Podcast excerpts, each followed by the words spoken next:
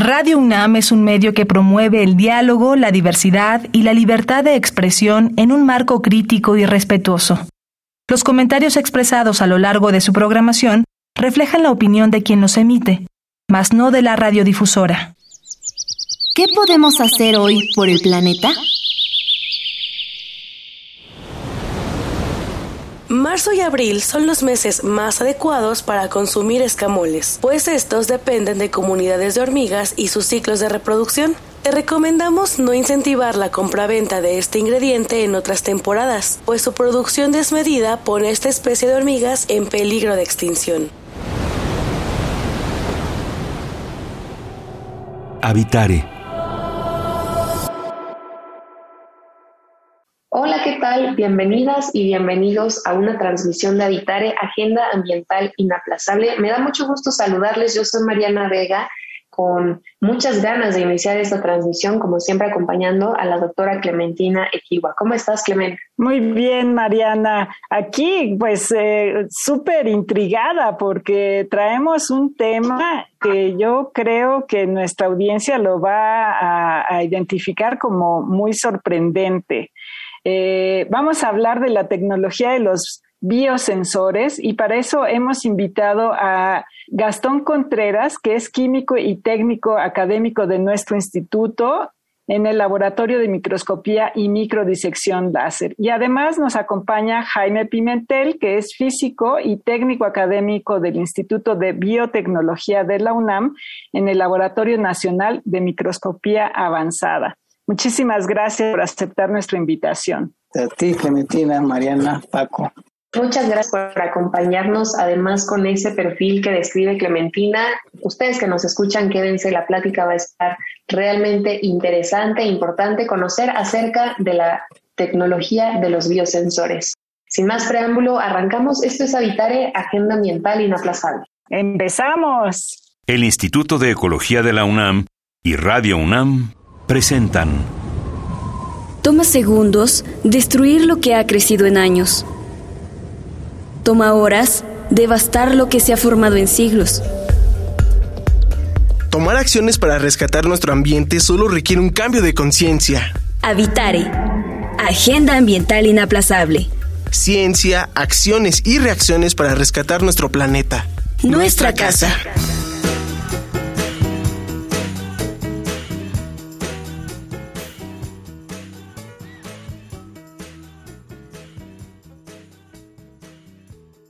Qué gusto que continúen con nosotros en esta transmisión. Comenzábamos esta Vitare hablando del tema, que será la tecnología de los biosensores. Y Clemen, creo que será realmente fascinante. Ya nos presentabas a Gastón y Arturo con esos perfiles que de pronto creo que en nuestro día a día no nos pondríamos a pensar para empezar, qué se dedican estas personas al interior de los institutos de investigación y hablando de tecnología de los biosensores. Exactamente. Y bueno, estábamos, antes de entrar al aire, estábamos conversando de estas tecnologías que parecerían eh, sorprendentes o incluso como de un poco de ciencia ficción, eh, porque aprovechando ciertas eh, cualidades químicas o físicas de, de las moléculas de organismos o biomoléculas, se pueden detectar eh, esos organismos sin verlos, ¿no? Entonces, bueno, quisiera que nos dijera un poquito Arturo exactamente qué es eso de biosensores. Yo lo estoy simplificando obviamente muchísimo, pero tiene, tiene su ciencia. Adelante, Arturo. Muchas gracias. Pues básicamente hablamos de biosensores cuando tenemos un sistema de detección de moléculas que están asociadas a algún tipo de organismo o sistema biológico. Esa es como una subclasificación de algo más general que son los sensores, utilizando algún mecanismo físico específico, ¿no? Esa sería una forma muy, muy general de definirlo.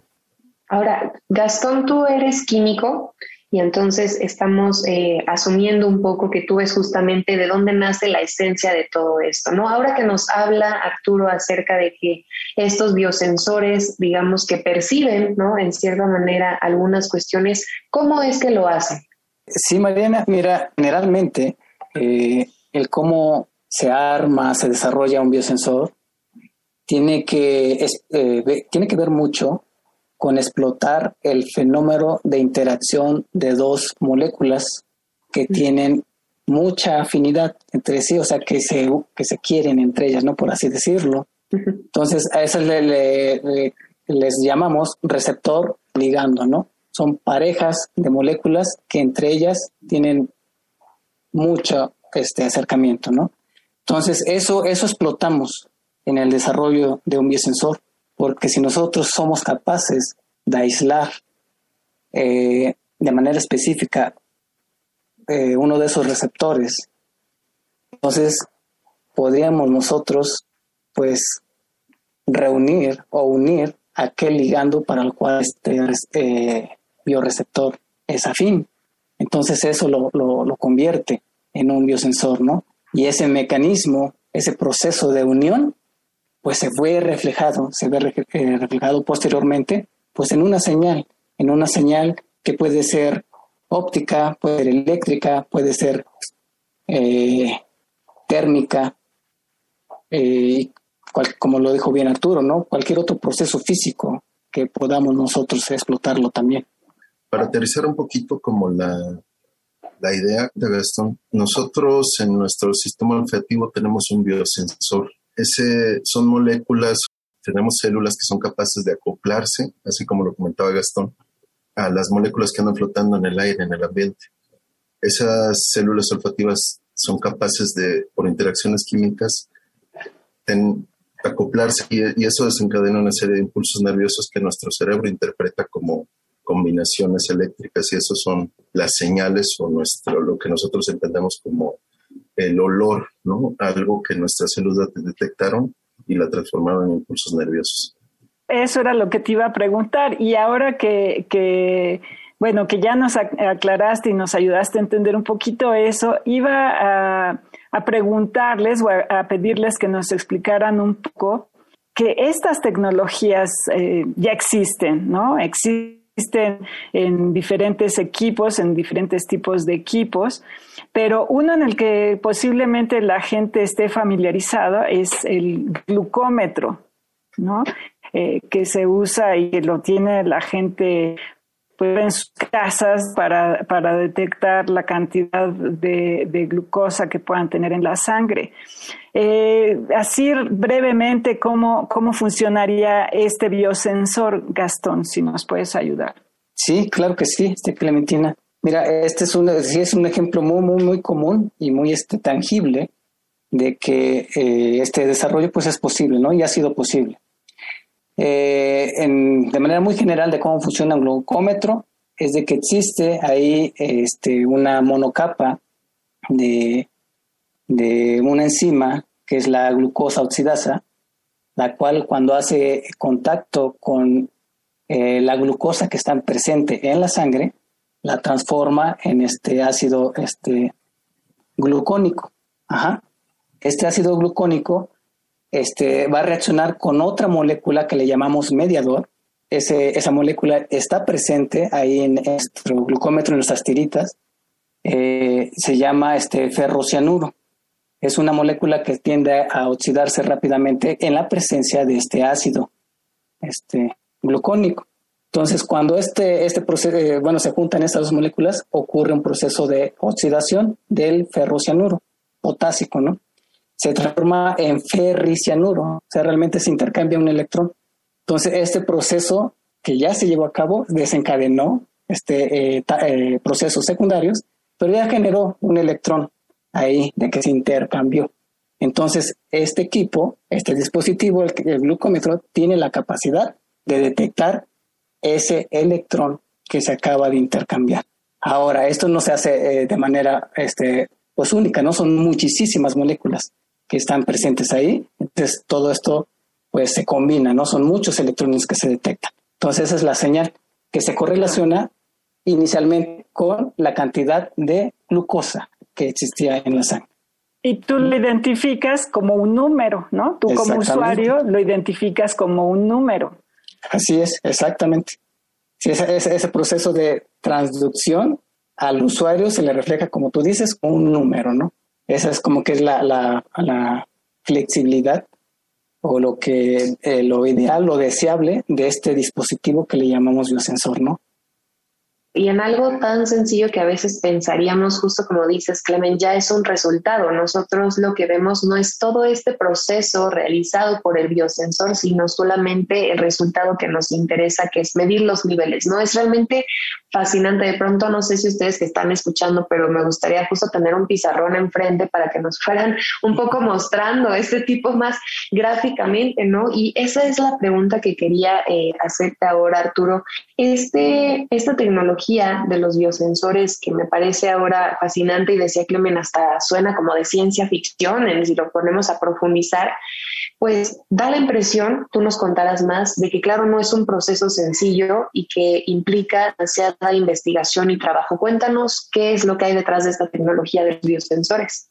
Sí, eh, la verdad es que es cierto lo que, lo que comentas. Eh, es una cantidad de trabajo enorme y no solo de trabajo de una área específica, ¿no? De, por ejemplo, nosotros trabajamos en institutos de investigación que fundamentalmente están orientados a ciencia básica digamos que ese es el arranque de las cosas, en donde se prueban los principios así a nivel molecular de que las cosas pueden interaccionar, de que se ocurren este tipo de reacciones que nos comentaba Gastón, y todos los principios físicos que están involucrados en eso.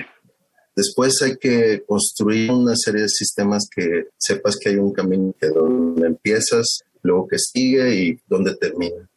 Después de eso hay que unir el concepto de ciencia básica con dispositivo electrónico que pueda hacer las cosas de una manera accesible a la gente y finalmente viene la parte de comercialización. Para que este proceso ocurra, suelen pasar años en donde el principio físico es la primera parte y un ejemplo de, lo, de, este tipo de procesos es lo que acabamos de tener durante la, la, pandemia, el desarrollo de vacunas. La verdad es que nos tocó ver algo de una velocidad sorprendente, pero pues a nosotros nos decían, esto normalmente se lleva cinco años, ahora lo estamos haciendo en un año.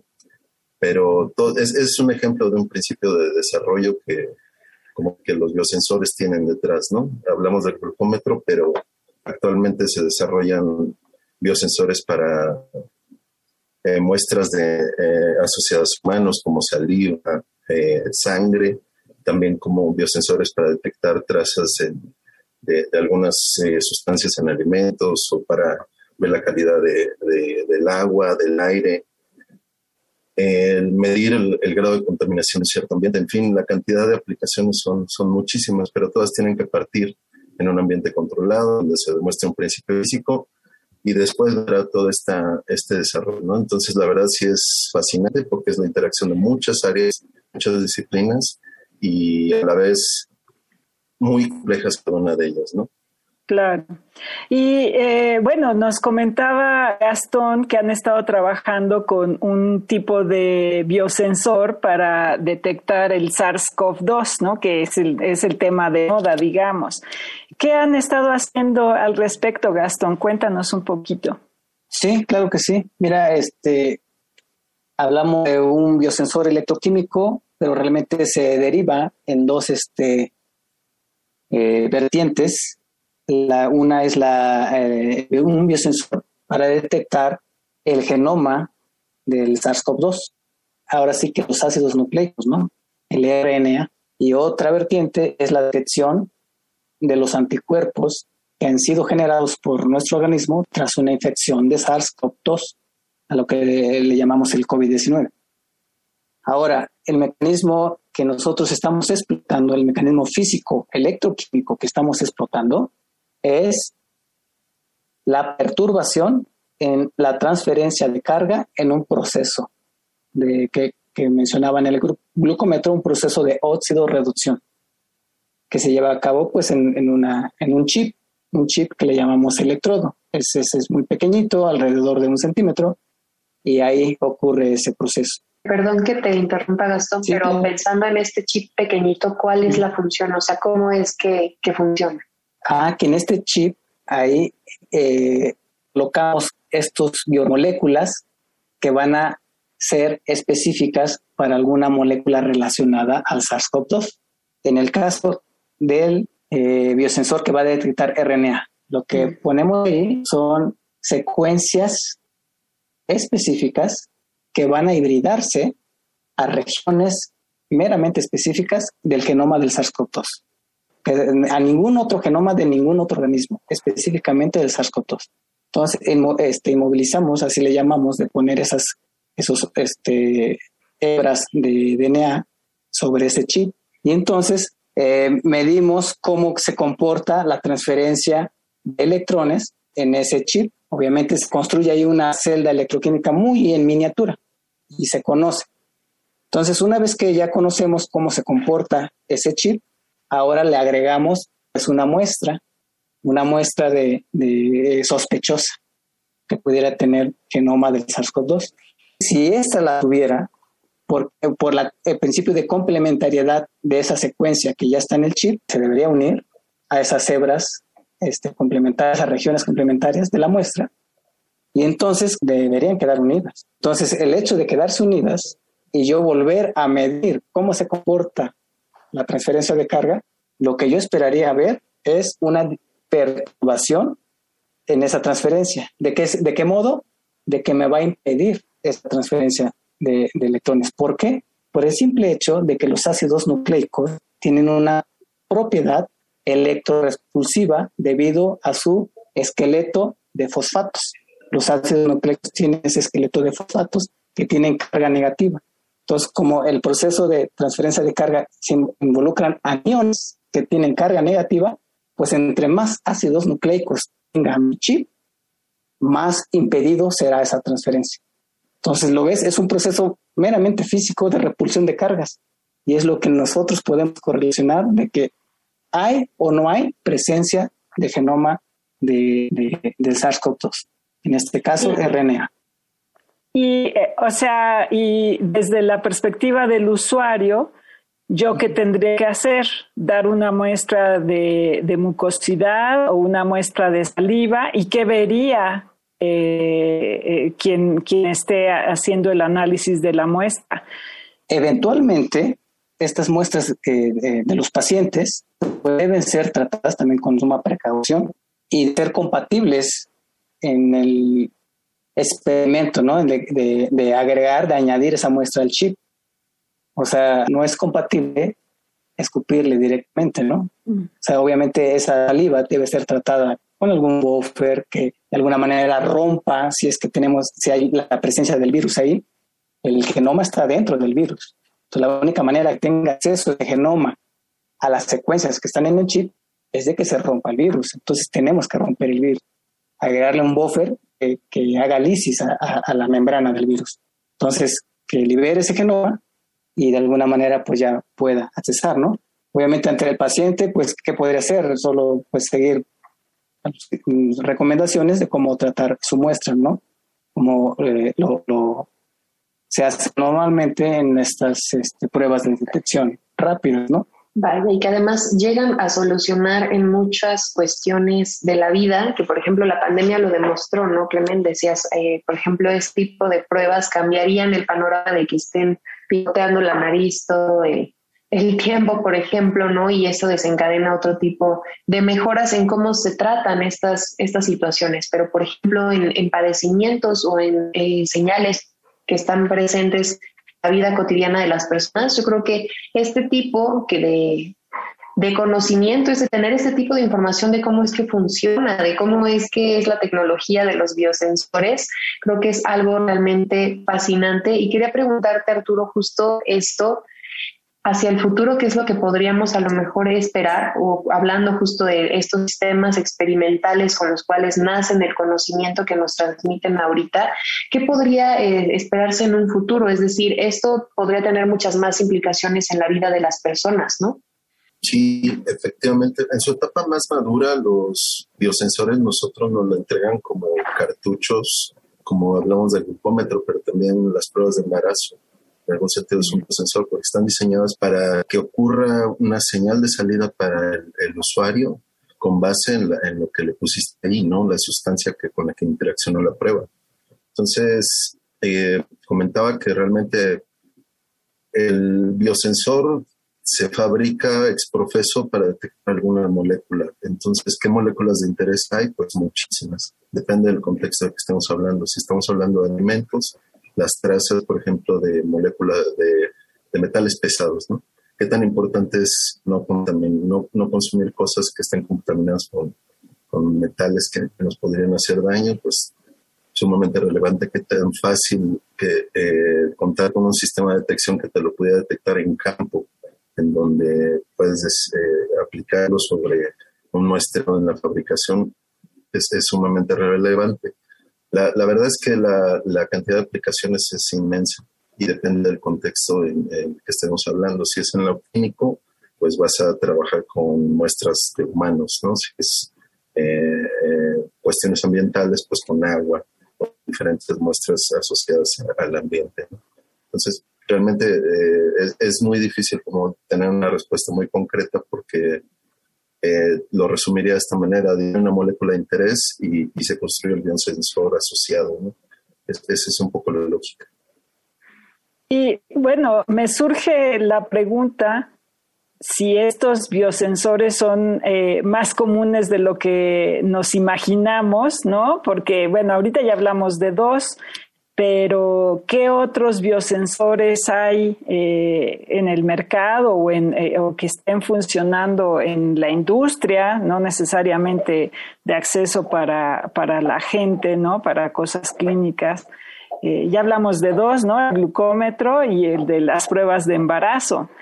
¿Qué otros hay por ahí un poco para, para que vean que son una realidad, ¿no? Que nuestra audiencia se, se percate de que son una realidad y bueno, aunque es un proceso lento de desarrollo, pues en realidad eh, son súper útiles. O sea, las pruebas de embarazo han sido la, la, tranquilidad de miles de mujeres, ¿no? O millones de mujeres, por ejemplo.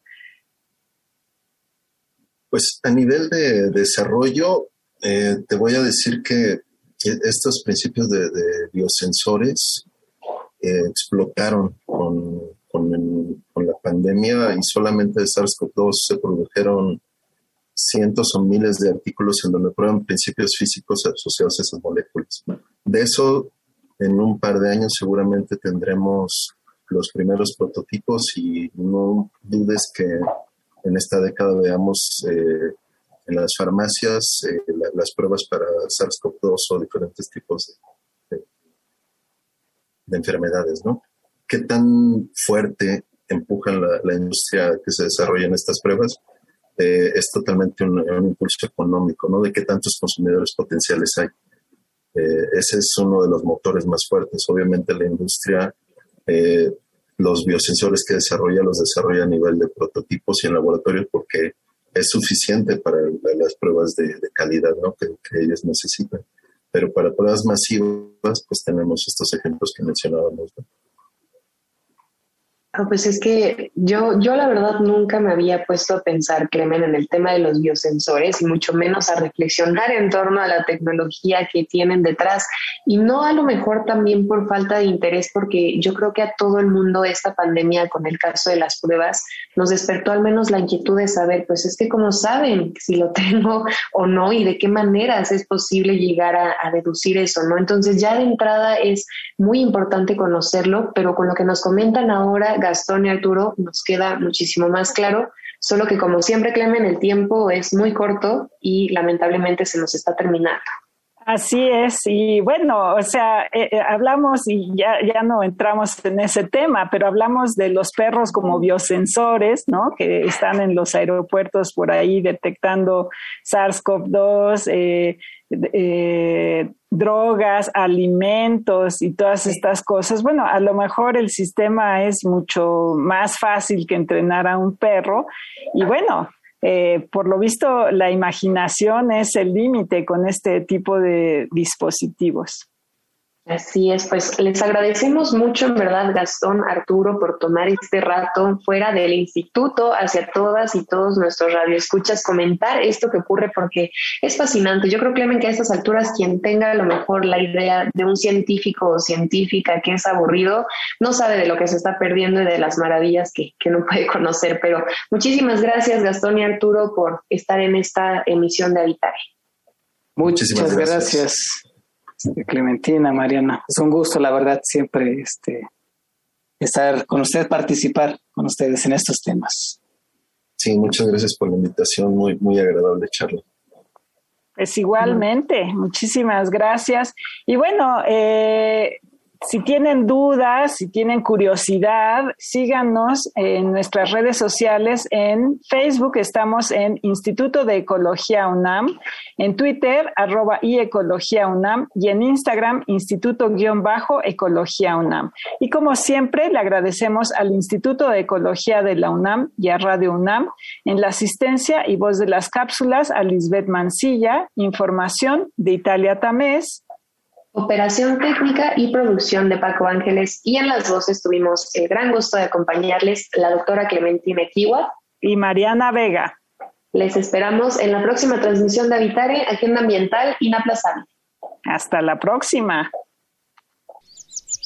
¿Qué podemos hacer hoy por el planeta?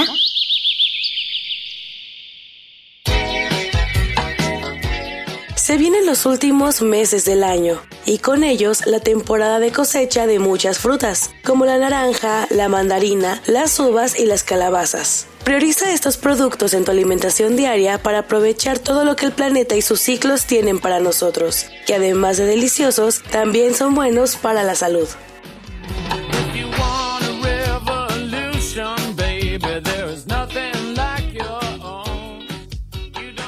Visita ecología.unam.mx para obtener más información sobre el tema de hoy. Y si quieres escuchar todas nuestras emisiones, entra a radiopodcast.unam.mx. Radio UNAM y el Instituto de Ecología de la UNAM presentaron Habitare, Agenda Ambiental Inaplazable